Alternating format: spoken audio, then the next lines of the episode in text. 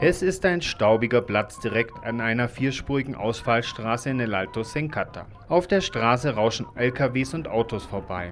Auf der einen Seite sind Marktstände aufgebaut, gegenüber steht ein Pavillonzelt, unter seinem Dach sind Bilder aufgereiht. Eine traditionelle Musikgruppe aus dem Hochland spielt vor dem Pavillon. Zumeist junge Leute sind in den feierlichen Bilderrahmen im Pavillon zu sehen, die mit Girlanden, Früchten und Gebäck geschmückt sind. Es ist Allerheiligen und es wird an die Toten erinnert. An die, die von uns gegangen sind und doch unter uns sind, wie ein Yatiri, ein Aymara-Priester, erklärt. Eh,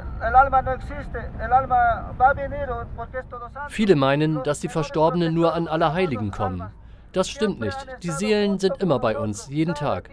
Und diejenigen, die Probleme haben, sind nicht alleine. Die Verstorbenen sind da, nicht nur heute. Heute ist nur ihr großes Fest, der große Jahrestag, der gefeiert wird.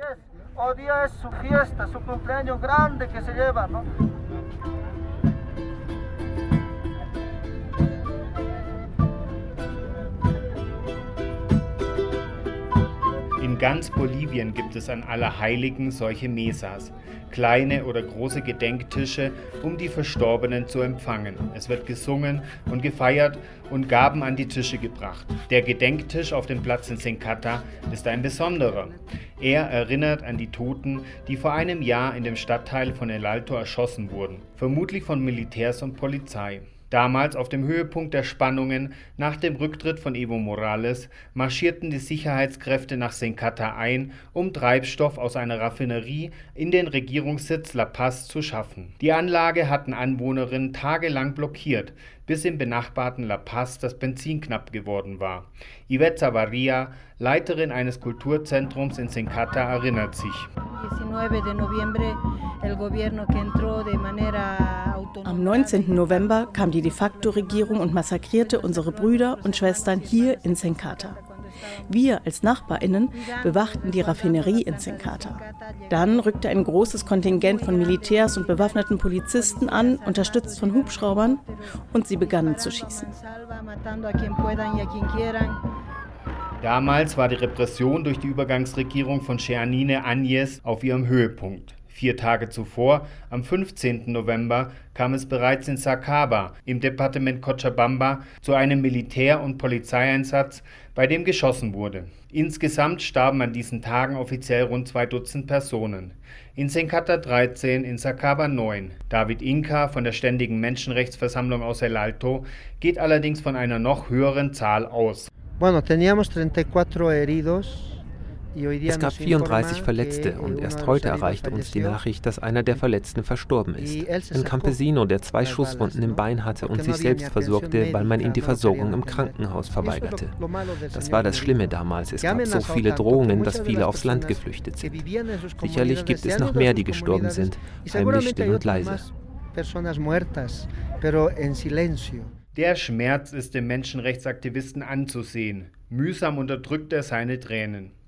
Die Repression damals traf die Opfer heftig. Kein Schuss sei gefallen, gab der damalige Verteidigungsminister Lopez zu Protokoll. Und Innenminister Murillo nannte die getöteten Terroristen, die sich gegenseitig umgebracht hätten und außerdem die blockierte Raffinerie in die Luft sprengen wollten. Der Menschenrechtsaktivist David Inka war einer der wenigen, die sich von Anfang an auf die Seite der Betroffenen stellte.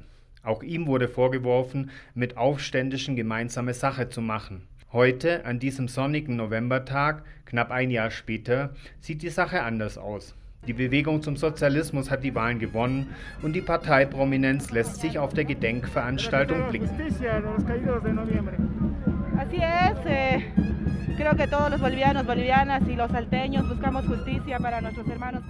Die Präsidentin des Senats Ifa Coppa, der neue Vorsitzende der Abgeordnetenversammlung Freddy Mamani und selbst der frisch gewählte Präsident Luis Arce begrüßen die Trauernden an dem Gedenktisch an der Ausfallstraße in kurzen Ansprachen. Umarmungen bleiben wegen der Corona-Krise dagegen weitgehend aus. Alle Politikerinnen versichern, dass sie sich für die Aufklärung der Vorfälle einsetzen wollen und dass es Gerechtigkeit für die Opfer geben soll. David Inka ist allerdings skeptisch, was das anbelangt.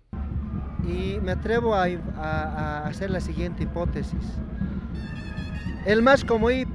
Ich erlaube mir folgende Hypothese aufzustellen. Die MAS hatte bisher eine Zweidrittelmehrheit und damit schon vor den Wahlen die Möglichkeit, die Vorfälle parlamentarisch untersuchen zu lassen. Das haben sie nicht gemacht. Jetzt stellt sich heraus, dass die Vorwürfe gegen Evo Morales. Und die Minister, die bereits unter Anklage standen, letzte Woche fallen gelassen wurden. Ich halte es für ziemlich naheliegend, dass es hier politische Absprachen gab. Inzwischen hat der Yatiri-Priester ein Feuer zu Ehren der Verstorbenen entzündet und bittet die Götter und Mutter Erde um Gerechtigkeit. Ibet Savaria vom Kulturzentrum blickt nachdenklich in die Flammen, während die Musik weiterspielt und meint zu den Befürchtungen von David Inka, diese Bewegung hier hat nichts mit Parteipolitik zu tun. Das ist der Unterschied. Wir kämpfen dafür, dass aufgedeckt wird, dass untersucht wird, damit man herausfindet, wer die Schuldigen dieses Massakers sind und wer diejenigen sind, die die Menschenrechte verletzt haben. y se sepa quiénes han sido los culpables de esta masacre, quiénes han violado los derechos humanos.